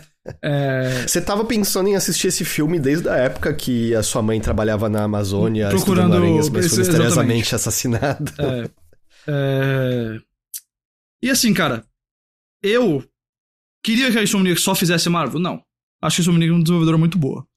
Mas, ao mesmo tempo, falando puramente como fã aqui, eu fico uhum. mais animado pro projeto Insomniac Marvel do que pra qualquer outra adaptação da Marvel hoje em dia. Eu, sei lá, eu tive um momento esse ano, assim, no final do ano passado, de voltar a ler os quadrinhos tal. Tô com Marvel Unlimited, tô lendo de novo, tô muito investido assim, em algumas histórias e tudo mais. E pra mim tem sido uma razão que eu fiz isso, eu, eu senti foi porque eu não tenho mais as adaptações que me davam essa empolgação. Não tem mais os filmes uhum. do mesmo jeito. E aí eu joguei o Homem-Aranha 2 e falei, putz, olha, já que tá na mão da Insomniac isso, eu tô plenamente animado. Ah, significa que eu tô doido pra um jogo do Venom? Não, até porque. Eu não sei se eu posso falar, mas tem uma parte que você controla o Venom no Homem-Aranha 2 e não é muito boa. É... Não é muito boa. É tipo, não, não é, é, que assim, nesse pequeno trecho, não é muito bem desenvolvido, não, né? Eu não presumo é, não é. que você teria Com... um leque de movimentação Pode muito ser. diferente, né? Uh, mas assim, obviamente eu quero muito jogar um Homem-Aranha 3, eventualmente quero muito jogar o Wolverine. E aí tem um jogo do X-Men que eu acho que é muito cedo para dizer o que aquele jogo vai ser, tá? Eu não duvido que eles botem ali X-Men como um jogo da marca X-Men, e aí pode ser outro Wolverine, pode ser Wolverine 2, ou pode ser um jogo do grupo X-Men mesmo, que aí sei lá como é que seria. Deus nos livre, e acho que até lá já vai ter acabado essa onda do, do jogo de serviço, né? Do, do Vingadores não, do Esquadrão é, Suicida. Não, não. É, mas é muito cedo também para dizer, né? Assim, se é que esse jogo vai sair em 2030, do que é que vai ser, etc. O que eu tenho certeza é que eles vão fazer o, o Venom, porque vai ser barato de fazer e deve vender muito bem, tal qual foi o Miles Morales, que eles mencionam que é o, o em, termo, em termos de, de vendas, assim, para o orçamento do jogo, o maior sucesso que eles tiveram aí. É, é porque o, o Miles eu acho que foi 12 milhões de unidades vendidas, e considera que muito do asset já tá pronto, né? E eu não acho que a Insomniac é malandra, eu acho que ela tá muito correta de, de fazer tô, isso. E, e assim, uh, cara, é a coisa mais óbvia se fazer, dado que eles têm passado recentemente com o sucesso deles, tá ligado? A, é, como é que você vê as vendas desses jogos do Homem-Aranha e você vai pensar que os caras não vão fazer um Homem-Aranha 3 ainda, sabe? E o próprio jogo do Venom. E convenhamos, o Homem-Aranha 3, quer dizer, vai saber se a história se passa em algum lugar totalmente diferente, mas se passar em Nova York, eu imagino, eles vão botar novas coisas, mais detalhes, mas ah, ainda devem usar o mesmo mapa. Por que não? A Nova York é Nova York, não é. tem muito, sabe? Ah, que... Pra mim, e agora, assim, então é, é. E até o que o Literes falou agora, que a sustentabilidade de jogos AAA depende desses jogos intermediários. É bem impossível, porque o Homem-Aranha uhum. 3 ficou muito mais caro que o Homem-Aranha 2, ficou muito mais caro que o Homem-Aranha 1. Três, um... três vezes mais o Homem-Aranha 2 comparado a um 350 milhões de dólares o custo dele. E a frase mais chocante desse negócio, que eu achei que é muito real, foi: Será que o, o, o, jogador médio vai perceber que foi três vezes o custo? Que é mais Prazer, caro. jogador médio. Eu não acho que parece eu não, três eu vezes não acho. mais três, caro três do que vezes não. Você me dizer que ficou mais caro, tudo bem, mas três vezes. Não, e, assim, não, não tô dizendo, se eu colocar, se eu pausar, eu consigo falar, ah, não, ok, é verdade, né? Tem, pô, os, os reflexos de ray tracing, tem muito mais carro na rua, mais pedestres. É que eu não presto atenção nisso quando eu tô jogando. É, o que eu é, sinto eu é justamente que o que você tava falando. É, os interiores e tal, mas, cara. Mas o que eu percebo mais é a, é a velocidade de movimento na cidade, sabe? Essas coisas assim. Obviamente mas, a escala da cidade tempo... aumentou consideravelmente uhum. também. Mas ao mesmo tempo, sei lá, eu, eu aposto que se eu ligar agora numa TV 1080 o, o, o PS4 com a Homem-Aranha de 2018, eu vou achar ele bonito do mesmo jeito. Eu duvido que eu vou achar um jogo feio e insatisfatório de jogar, sabe? Alguma coisa assim. É, então, isso, é, eu, essa frase, cara, eu, eu acho que é a grande coisa desse vazamento, porque é isso, esses jogos estão cada vez mais caros e é meio. Mas, mas quem é a pessoa que. que, tipo. Tá ligado? Eu sei que. Eu, eu não tô criticando quem é assim. Eu, eu sei que existem os John Linemans da vida, que, tipo, são muito aficionados nesses, nesses detalhes, nessas coisas. Eu acho que o meu olhar não tá. Não, também o meu voltado para isso quando eu tô jogando, sabe? Eu tô mais pensando em jogabilidade, controle, como tá. Como é a minha relação com o que eu tô fazendo ali e tudo mais. Você para às vezes e olha um detalhe, mas você até falou dos interiores. Eu até achei engraçado que no Homem-Aranha 2, isso não é nenhum terrível problema nem nada do tipo, tá? Eu só achei uma curiosidade. Por conta do maior número de detalhes dos interiores, eu fiquei prestando atenção nos apartamentos. E é muito engraçado porque são todos os meio que parece pessoas vivendo no além da imaginação, porque é um monte de sala que é só uma, um quarto, pessoas fazendo exercício e portas que levam para lugares impossíveis, tipo, leva para janela do prédio, leva pro apartamento de outra pessoa que tem um clone dela fazendo os mesmos exercícios e coisas assim. Não, e, é. tipo, quando não tem esses detalhes, eu não presto atenção e fica mais verossímil de alguma forma. É, eu não prestei muita atenção, mas de fato, por estar tá lá, eu, você acaba olhando mais. É... É... Só que, tipo, brother, enfim, o que mais me anima é realmente ter a continuidade dessa história que eles estão contando, que eu tenho achado muito boa. E na torcida de, tipo, rolar o mesmo com o Wolverine. Eu gostei demais do gameplay vazado do Wolverine, estou doido para jogá-lo. E aí, é... como é que eu posso dizer? Fica a Hum. questão mais assim de aprendizado, eu acho, do, do estado de videogames, né? É, porque, beleza, o Homem-Aranha tá vendendo rios aí e tal, e esse novo, apesar de ter sido caro, provavelmente vai ter ainda um bom, um bom número de vendas. É, Tem, tem cauda longa, né? Tem É. muita cauda longa. é, Tipo, mas porque- não é todo com- jogo que vai conseguir custar o que ele custa e ficar nesse, nesse, é. nesse nível. Tanto que os cálculos que fizeram ah, era que o Homem-Aranha 2 precisaria vender 7 milhões de unidades pra chegar no break-even. Eu acho que ele vai conseguir. E... Ah, não, ele, a essa altura ele já deve ter passado, né, e tal, mas ainda assim, né, porra, vender 7 milhões pra chegar no, no custo operacional zero. E tudo bem, não, é- não é só isso, porque eu imagino que tem muita gente indo comprar PlayStation 5 por conta do Homem-Aranha 2.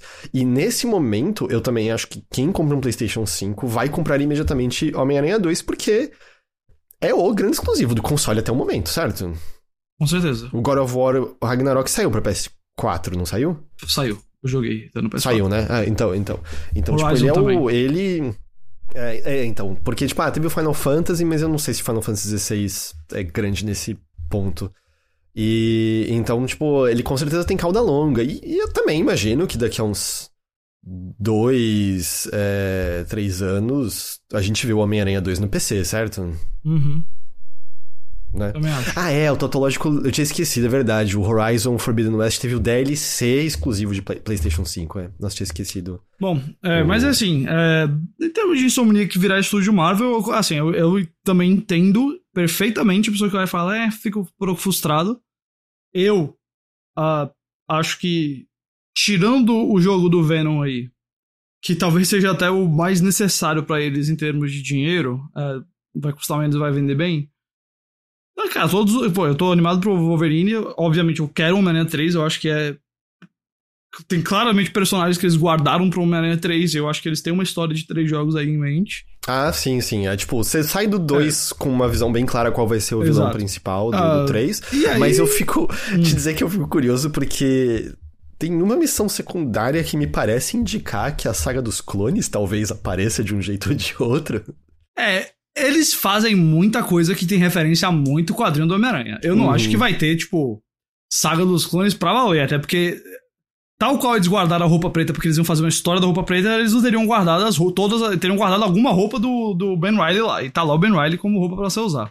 É, Mas- o, mas o pode- Aranha Escarlate. Mas pode ter umas referências. É, só que eu queria dizer, tipo, aí você tem o um outro Ratchet, que beleza, manda bala.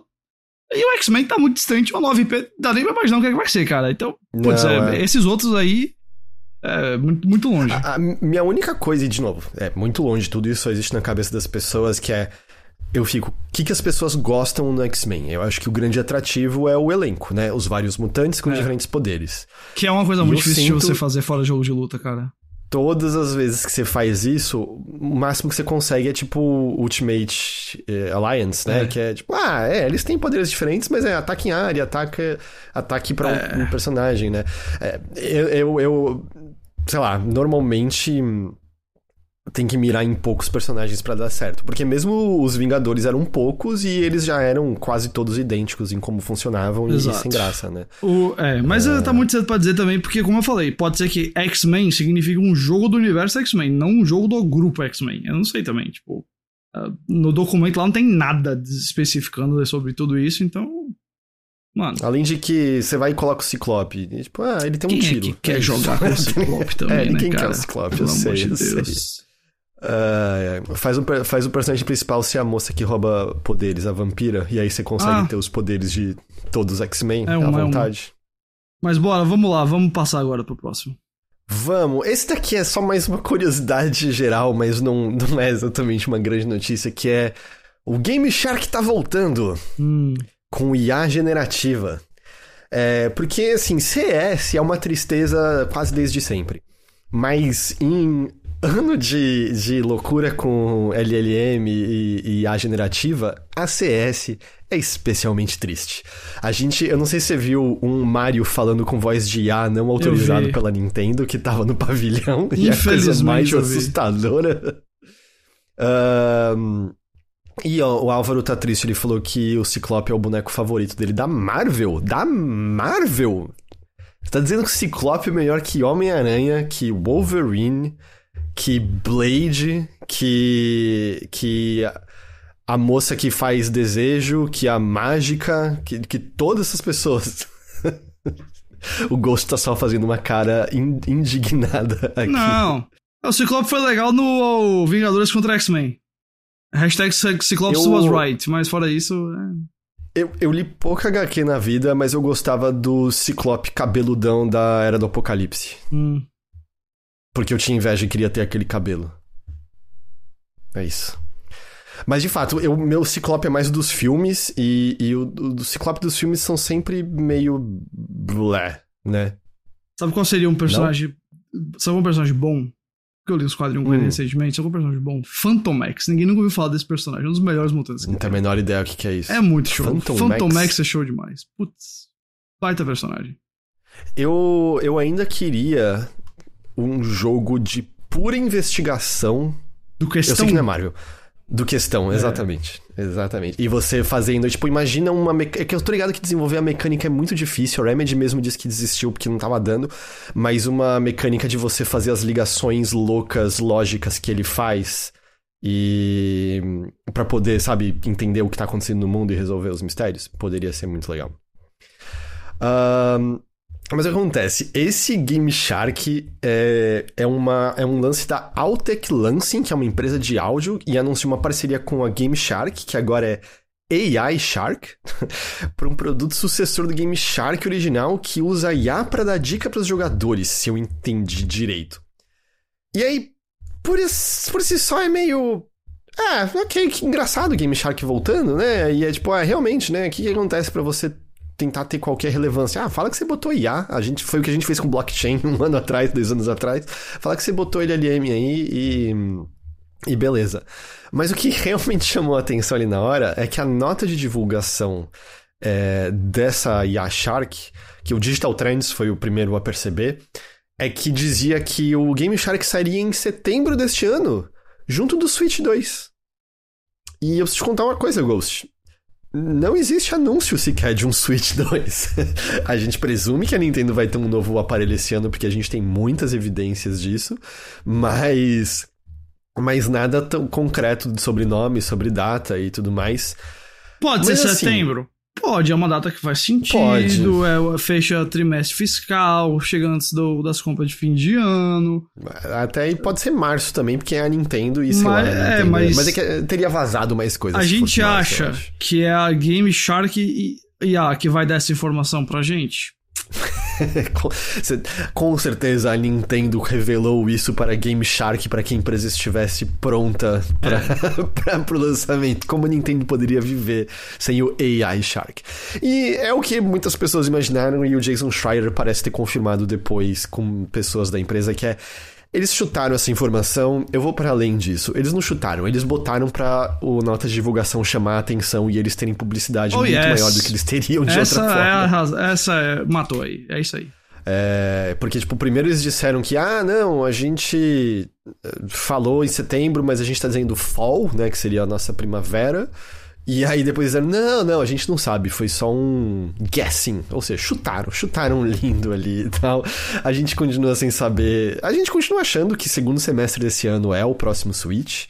É, mas as informações concretas param por aí. Qualquer outra coisa para além disso é, é especulação. Apesar, Ghost, você viu? Eu tô tentando lembrar o nome. Eu vi o Jeff Grubb mencionando isso no Game Master Decides. Um, é um, é um, é uma, um canal que já deu fontes, é, melhor, já deu informações confiáveis de coisas que não tinham é, é, não tinham ainda aparecido. E ele falou que aquele Switch Pro, não, não o Switch Pro que o pessoal usa, o Switch Pro que a Nintendo lançaria, sabe? Uhum disse que ele, ele era real em certo momento. Que era até por isso que a gente teve tanta reportagem vindo do Takashi Mochizuki, uhum. sabe? Dando detalhes que nunca se concretizaram. Que, tipo, ele foi real em certo momento e que a Nintendo desistiu e recolheu os poucos kits de desenvolvimento que tinham chegado na, nas mãos das pessoas e tal. E que.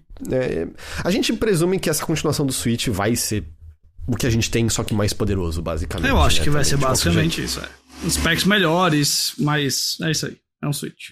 E talvez o lance de DLSS, mas enfim. Uh, com isso, Ghost, a gente chega nelas. É, vamos para as rápidas e curtas e vamos rápido mesmo, porque eu tenho 30 minutos para almoçar. Então eu tô com fome. Uh... Vamos lá, então, rapidão, puxa essa primeira. Tá. Uh, vamos atualizar a situação de The Last of Us, a série, porque vai começar aí as filmagens provavelmente em fevereiro para sair do, no ano que vem. E aí a gente tem o seguinte, a gente tem a... Eu vou, vou pegar aqui do, na ordem de, de que saiu, tá? Primeiro, Uhum. Caitlin Dever, que fez Ninguém Vai Te Salvar, um filme muito legal do ano passado, e que fez um filme muito legal chamado Fora de Série, que também fez aquela série é, Dope Sick, vai ser a Abby, a personagem eu acho mais importante do jogo, não só porque tem boa parte da história, mas porque, enfim, quem jogou sabe o, é, a participação é. dela. Uh, é, eu gosto dessa atriz. Eu, acho ela ótima atriz. O Books Booksmart uh, tava também bem legal. É, eu acho ela muito boa. Eu fiquei até. É... Eu achava que. Eu tinha na minha cabeça que a Abby era muito mais alta que a Ellie. Meu amigo Bruno Silva me lembrou que são só 5 centímetros de diferença. A Caitlyn deve é um centímetro mais, mais alta, então vai ser curioso ver elas. É que a Abby é bomba. Todo mundo no chat, Abby, Abby. É o nome dela, Abby. O que vocês querem? É que o pessoal tá escrevendo H-E-B. Abby, ué, Abby. Abigail. uh, Abigail. Abigail, é. Ah, mas não, é, vai, Judas, Judas from... Judas from Brasil, Mina vai ter que tomar bomba. Ela vai ela ter que vai, malhar um bocado, Ela vai ter que malhar bastante, é, com, vai, vai fazer amor com suco e, e ficar bem aesthetic. Porque, cara, vai. Assim, talvez eles gravem primeiro, se tiver flashback com ela, como tem no jogo. Gravem primeiro essas cenas que dá tempo dela ganhando corpo e tudo mais, né? Mas ela vai puxar um ferro da miséria aí, cara. E eu, eu pra todos que ficaram falando dela ser magrinha, o que eu vou explicar é o seguinte: Mookie, você ganha. Ser ator bom é mais difícil. Ela já é boa atriz. então tá ótimo. É. E, bo... tipo, né, deve, tem, tem o que você possa fazer ali. Ah, você uma... resolve, você resolve, né? Uma magia do cinema. É, achei uma boa escalação. Aí depois a gente Põe teve. aquelas o... roupas que o Hermes e Renato usavam, sabe? Ah, é. Pronto, tá resolvido. depois a gente teve o Young Mazino, que é um ator da série Treta, série muito boa, e ele é bom nessa série também, que vai fazer o, o, o Jesse, que é o, um dos companheiros da, da Ellie também é bem importante. E por fim a Dina, é, que apareceu rapidamente na primeira temporada, mas claramente foi só uma, tipo, atriz que podia ser colocada ali pra enrolar e uh, aparecer assim e os fãs vão reconhecerem e pronto, não era realmente a atriz que ia ficar. Vai ser a Isabela Mercedes, que é uma das atrizes que mais trabalha hoje em dia em Hollywood. Ela tá. Ah, é? Porque eu fui olhar as coisas que ela fez, eu, eu meio que não reconhecia quase nada. É, então, mas não é que ela é reconhecível, é que ela tá em muita coisa. E ela tá pegando hum. muito papel. Você mencionou aqui que ela tá no Transformers, o Último Cavaleiro, que ela tá no Sicário Dia do Soldado e, no, e ela é a Dora do Dora Aventureira. Ela também uhum. tem, pros próximos anos dela aí, eu vou lhe dizer aqui agora, que ela tem a, a ela tem a Rock Girl do Universo DC. Ela vai ser a, a Rock Girl no a Mulher Gavião no Superman Legacy, do James Gunn. Ah, eu lembro do desenho animado, sei quem é a Mulher Gavião. Pronto, aqui. a Mulher Gavião, da Liga da Justiça. Ela, você devia saber, é a Anya Corazon, uma das três mulheres aranhas do nosso querido Madame Teia. está lá. É, ela está no próximo Alien, Alien Romulus, é o, é o título provisório desse filme Nem nesse momento. Que ter mais um Alien. Ah, bons papos sobre esse filme. E agora ela é a Dina do Last of Us. O que eu quero dizer é o seguinte: a, o, o agente, ou a, a, agente dessa atriz, tem trabalhado muito nos últimos anos. É, e tem dado certo. Uh, então, hum. é, tá aí a Isabela Mercedes. E agora eu acho que de ator grande só falta os companheiros da Abby lá, né, pra fechar. De personagem relevante. É, sim, sim. E que também não aparecem tanto não, assim, é, se for menos. seguir mais ou menos. Acho a, que tem um ou outro ali, mais, na... mas no geral é bem, bem pouco. É, sim, sim. Eu tô profundamente uh... curioso, cara, para saber como vai ser a estrutura dessa temporada. A gente sabe que o segundo jogo vai ser adaptado uhum. em mais de uma temporada.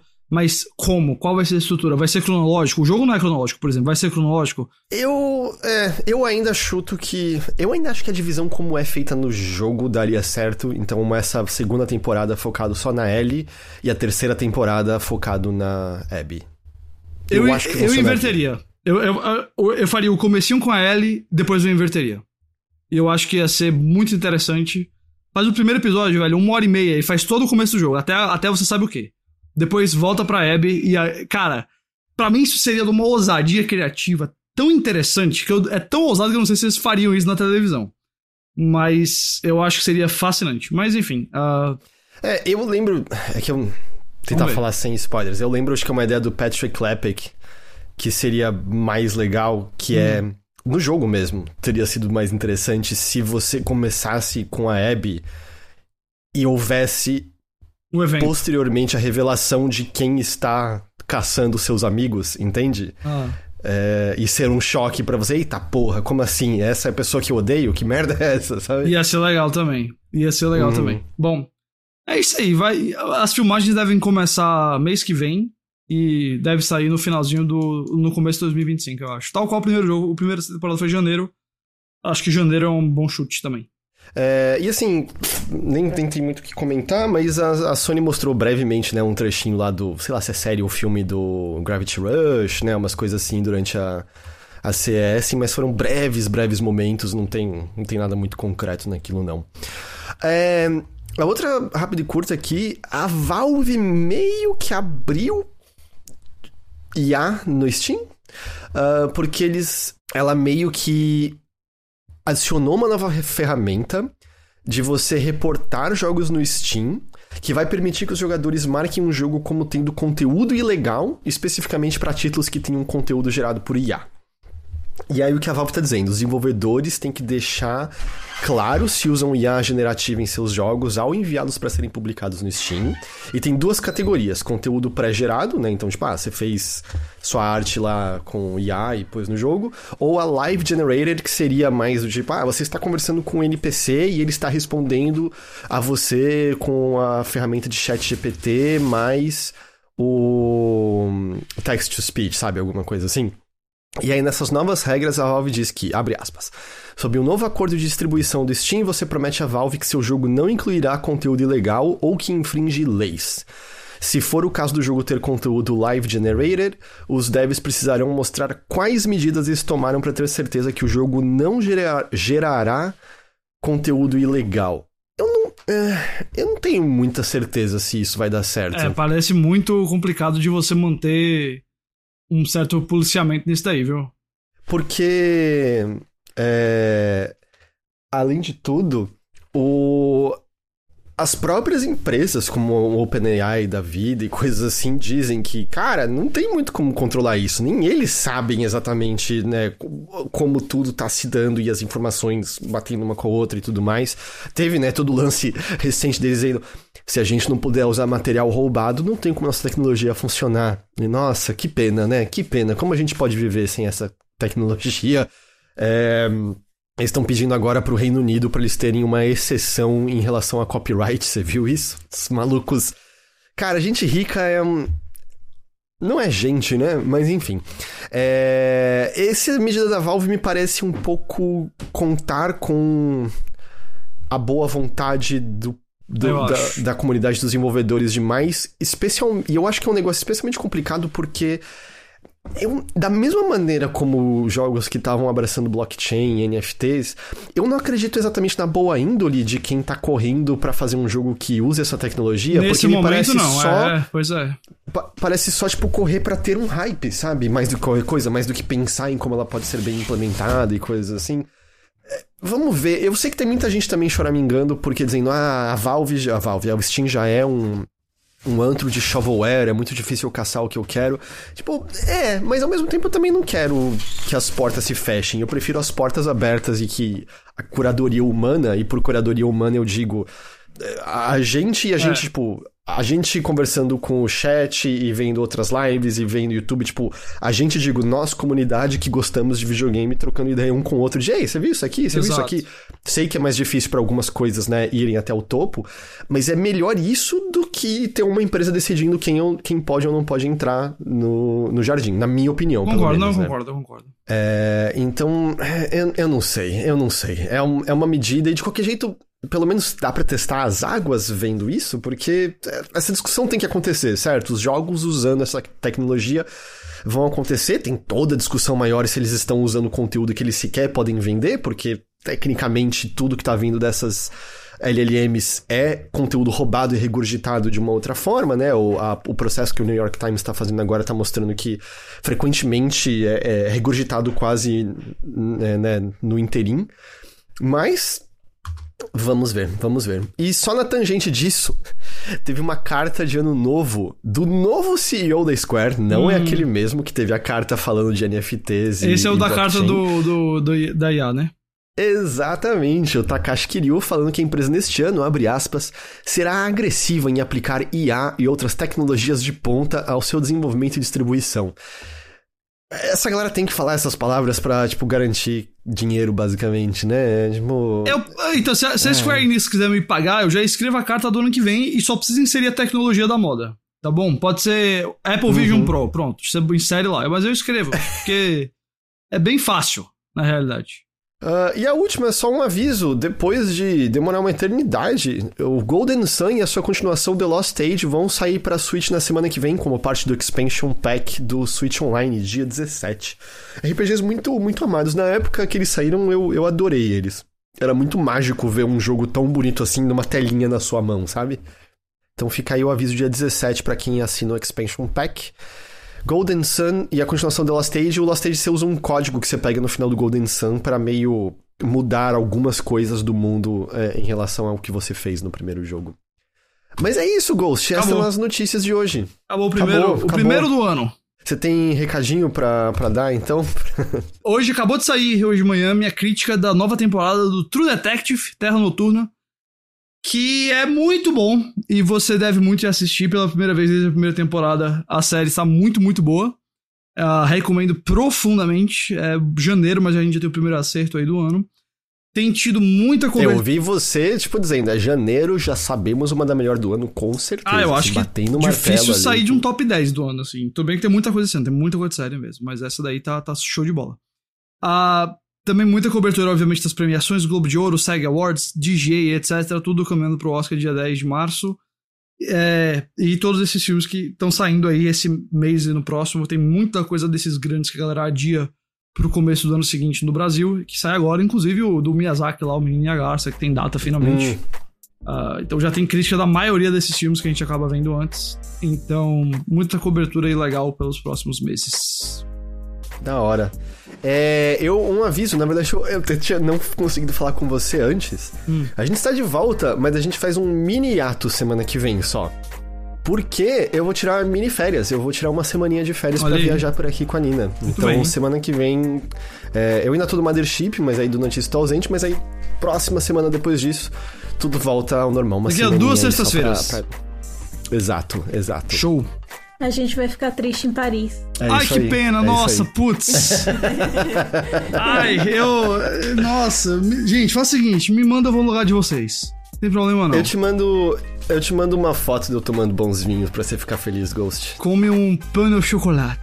É. Então, então semana que vem o Notícias tem um, um breve hiato, beleza?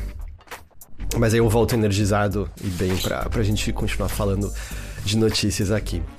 Um, fora isso, né, as coisas já voltaram, o Mothership essa, dessa semana já está publicado, a gente, né, fez um episódio falando de, ah, o que, que a gente espera para esse ano, jogos que devem sair, enfim, aquele, aquele início de ano da gente olhando para frente, e logo mais a gente já tem os jogos saindo, semana que vem é o Prince of Persia, né, que já tá super bem criticado aí, a GG tá jogando, é, tem, você já falou, Persona não demora muito, tem o Yakuza, né? Quer dizer, o Like a Dragon, uh, Infinite Wealth, enfim.